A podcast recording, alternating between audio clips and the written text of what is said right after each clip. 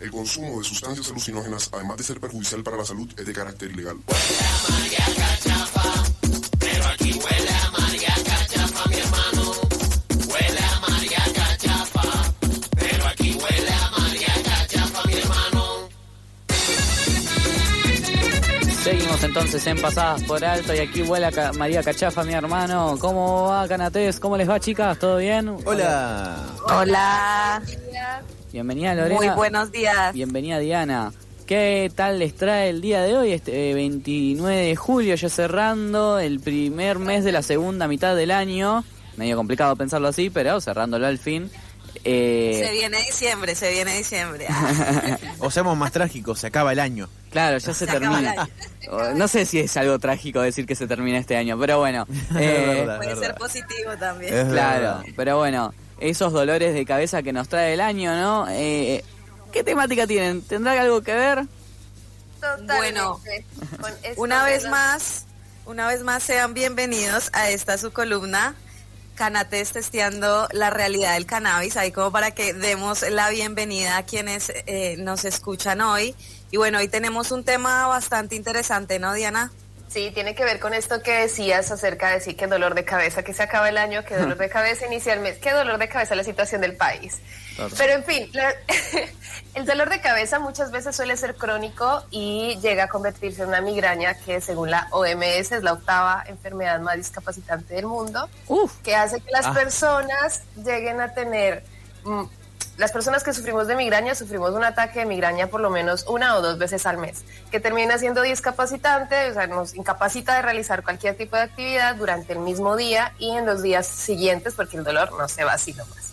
Pero no ¿por qué solamente- estamos hablando de migraña, no? Como, bueno, sí, todo bien, pero ¿qué tiene que ver con O el sea, a, cannabis? a mí que cada tanto me duele la cabeza, sobre todo a, a veces viniendo para acá, despertarme temprano, a mí me, me, me, me duele un poquito. pero Nico, eso es porque vos decís, no, otra mañana con Toto. Pero y ahí, siento una, no, no, pero- pero siento una presión acá que digo, uy, después, después, ahora me dicen que es discapacitante, me estoy enterando en vivo. ya no Sí, volví sí. a trabajar. No, no. Hay muchas personas que estas crisis de la migraña vienen acompañadas de fotosensibilidad y esto hace que no podamos salir a la calle directamente. Yo también soy una damnificada por la migraña. Creo que somos muchas personas Claro. las que sufrimos de, de migraña. Y bueno, ¿qué tiene que ver esto con cannabis? Que era un poco lo que decía ahora Diana. Y vamos a charlar un poco de por qué el cannabis puede ser una alternativa para el tratamiento de la migraña y cómo es que hemos llegado a este descubrimiento. Sí, mira, hace, un, hace unos años el doctor Itan Rousseau, que es uno de los médicos, eh, de los científicos y doctores en ciencias que más ha trabajado también en el estudio del cannabis, encontró que eh, la migraña estaba, al igual que otras enfermedades en las cuales no había como un diagnóstico o donde eh, el tejido inflamado, el tejido afectado no se inflama ni había nada, porque creo que a todos nos ha pasado que tienes esas crisis de migraña, vas al médico y vuelves y vas y vas muchas veces, te hacen mil estudios y te dicen, bueno, no sé, no logramos identificar qué es lo que te genera la migraña, eh, esto es algo personal, arréglalo tú, mira cómo tú lo puedes solucionar. Y es la única solución que nos dan porque no hay un diagnóstico o nada que nos pueda decir qué es lo que le está pasando al cuerpo y por qué pasa esto.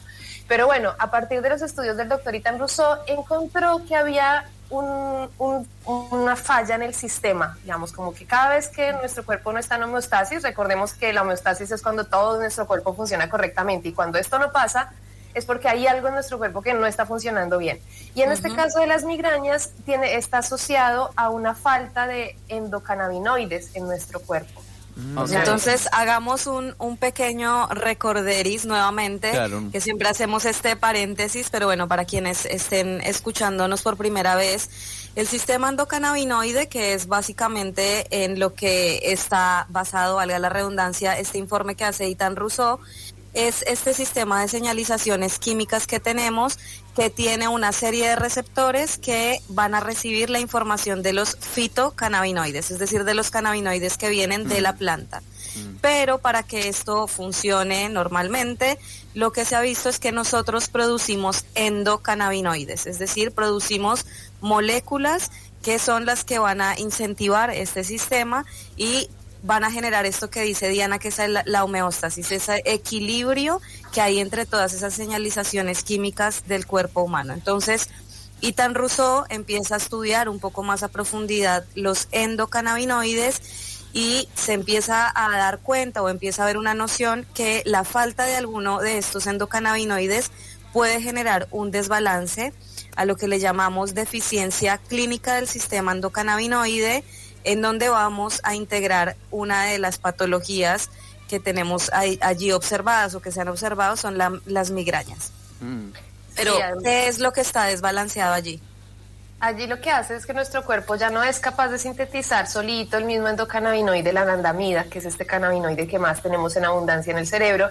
Y eso lo que hace es que nuestro cuerpo ya al no tener esos receptores para poder, eh, los receptores al no tener el endocannabinoide, empieza a generarnos estos dolores de cabeza intensos. Que a su vez también ocurre lo mismo con otras enfermedades que están también asociadas a la deficiencia clínica, pero hoy solamente hablaremos de la migraña. Entonces, ¿qué es lo que podemos hacer? Entonces ahí donde empieza, donde entra el cannabis a jugar un papel importante porque él viene a reemplazar estos endocannabinoides que nosotros no podemos generar y a enseñarle al cuerpo como, oye, dale, por favor, empieza a fabricarlos porque si no este dolor no se va más. Entonces ahí vemos también porque muchos, me- también como avalando esto de que muchas personas se han inscrito al Reprocan con esto de, bueno, es que sufro de migraña y necesito el cannabis. Y muchas veces eso, se subestima esto y dicen, ay, este porque solamente quiere cultivar. Y no, la verdad es que realmente es una enfermedad del sistema endocannabinoide y necesita de la planta, necesitamos de la planta, de los fitocannabinoides para poder regular nuestro organismo. El medio de consumo es a partir de sufrir migrañas que pueden ser resueltas por, eh, bueno, el cannabis. Eh, es oral, es común, se puede dar en microdosis, esto sabiendo también para los distintos tipos de personas que tienen distintas subjetividades frente al consumo de cannabis, ¿no? Ahí hay que hacer una consulta, siempre nosotros recomendamos que se haga una consulta porque hay que evaluar al paciente en sí. La vía de administración, en general lo que se prefiere es que sea una vía oral y lo hacemos a través de aceites. En este caso, la nandamida vendría a ser la hermanita del THC y acá, una vez más, traemos esta discusión de, bueno, ¿por qué los productos que están en el mercado de forma legal no contienen este cannabinoide que es tan necesario y que ya sabemos que es un neuroprotector, eh, a pesar de lo que se dice comúnmente que mata las neuronas, no, sabemos que es un neuroprotector y que todo lo que está relacionado con lo neurodegenerativo lo vamos a tratar con THC. Y eh, es importante ver qué otras patologías acompañan a la persona porque esta deficiencia clínica del sistema endocannabinoide se solapa con otras patologías que están relacionadas con lo mismo que las vamos a nombrar para tenerlas presentes y que por ahí si tienen alguna de estas tengan una noción que podría ser el cannabis una alternativa, que son la endometriosis, la fibromialgia, el colon irritable y bueno, la que ya nombramos, eh, la, la migraña. Entonces, Bien. están muy relacionadas y creemos que allí hay una alternativa ya con los pacientes que se nos acercan y buscamos esto como alternativa, de hecho para nosotras mismas, esto ha sido una, una salvación muy importante, poder tomarnos unas gotitas y no quedar inhabilitados en nuestro día a día. Súper interesante. eh, algo tan habitual, reitero, como el dolor de cabeza, como la migraña. Eh, y recién mencionaban otras cosas como el colon irritable, por ejemplo, que es mucho más común de lo que se cree. Sí. Eh, Así que es súper interesante lo que dicen. También me quedo con este recupero teórico que hicieron hace un rato de los endocannabinoides. Resumo y ustedes me corregirán si me equivoco, a ver si estoy, si estoy al día, si he hecho los deberes, si he repasado todo el contenido, eh, que básicamente el cuerpo está biológicamente preparado para estar predispuesto al consumo de cannabis. Sí, sí, digamos que sí. Ok. Porque hay una similitud molecular que tiene que ver con una similitud más en 3D, porque si vemos la molécula así escrita de forma plana, vamos a decir dónde se parece, pero sí tiene un parecido eh, y es lo que nos va a permitir hacer tratamientos eh, con, con cannabis como algo que reemplaza. Y también que ayuda al cuerpo a degradar en cierta medida, porque uno de los problemas también de las migrañas no es solamente que hay un exceso de anandamida, pero ¿por qué? Porque hay una enzima que no termina de degradar a esa anandamida, entonces eh, se genera ese exceso. Que eso sucede muchas veces también, ojo, cuando fumamos mucho. Nosotros también podemos generar ese desequilibrio. Le damos demasiado THC que el cuerpo mismo no puede degradar y podemos incentivar una migraña. Que no sé si a algunos les ha sucedido esto, que cuando fumamos mucho también. Entonces, no es que siempre sea positivo fumar un montón, porque eso también, como, ah, esto es medicina, fumemos, para, también para hacer una reflexión acerca de la cultura stoner y del sobreconsumo, que eso también nosotros, si bien hay una tendencia a equilibrar, si también nos excedemos, todo exceso va a traer algo de desequilibrio, entonces está bueno que nuestros consumos también sean responsables. Sí, tal vez es una temática bastante general como para que tenga su propia parte, su propia columna, como todo. Está Sí, sí, eso, eso Eh, ni hablar. Pero eso- ahí vamos dejando ciertos datitos así sueltitos para ir generando Sí, obvio. polémica.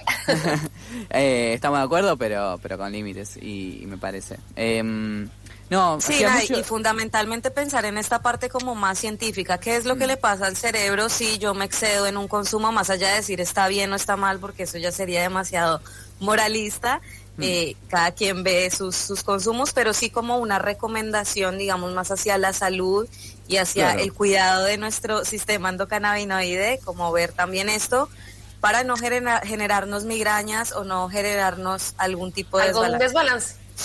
Claro. Hacía mucho no escuchaba el término enzimas, o sea, me sentí en segundo año de biología. decía, No, yo en tercero de "Oh, química". degradación molecular, células. Eh, empecé ahí como... Miedo apagaba, ponía mucho. Claro, claro, estaba, estaba ahí apretando como diciendo, bueno, me asustó, me Bueno, de a poco cada programa nos vamos metiendo un poco más, porque Sí. también nos parece interesante meternos aquí en este, en este mundo molecular, como tú lo dices, para poder Claro. entender las cosas desde otro lugar. Claro, y en definitiva, eh, la migraña es producto de, de una reacción química en el cerebro y el cannabis viene a dar una solución química a eso. Exactamente. Exactamente. Todas, son cosas, todas esas cosas para mí son magia. O sea, eso es magia. Todo lo que sucede Claro. es magia. Todo, todo lo que parte a partir de la química es magia. Como Yo ya- llego física, todo lo que... Chemistry. Sí, sí, sí. Todo lo que altera la realidad en sí, como está conformada, ah, magia. Es magia. Bueno, acá tenemos a la doctora mágica que nos trae información todos los viernes. Claro. Y bueno, esperaremos entonces para el próximo viernes. Quizás podamos hablar un poco más a profundidad de otras patologías de las deficiencias clínicas y también nos podemos entrar un poco en, en esto del consumo y cómo puede eh, llegar a afectar y bueno, que podamos, esto que decía antes, tomar las mejores decisiones para lo que nosotros queremos tomar o dejar. Perfecto, chicas, ¿quieren dejar sus redes sociales? Para así sabemos dónde las siguen y dónde las encuentran, se comunican y pueden seguir aprendiendo sobre la realidad del cannabis. Sí, nos pueden encontrar en Instagram como arroba canates.col. Bueno, No, estamos como arroba canates guion bajo latam. Ah, bueno, ese es el mail. No, ese es el Ese es mail. el mail. Buenísimo. Ese es el mail. Repasamos Canates entonces. Vamos de vuelta, vamos de vuelta. Here we go again. Bien, así arroba canates guion bajo latam. El Instagram de Diana es arroba fem espagiria y el mío, quien les habla Lorena, arroba femiganja. Ok. Buenísimo. ¿Y Amo. quieren dejar el mail que también lo habían mencionado para ya si nos queda bien Bueno, claro? si hay alguna duda, yo que soy más del mail,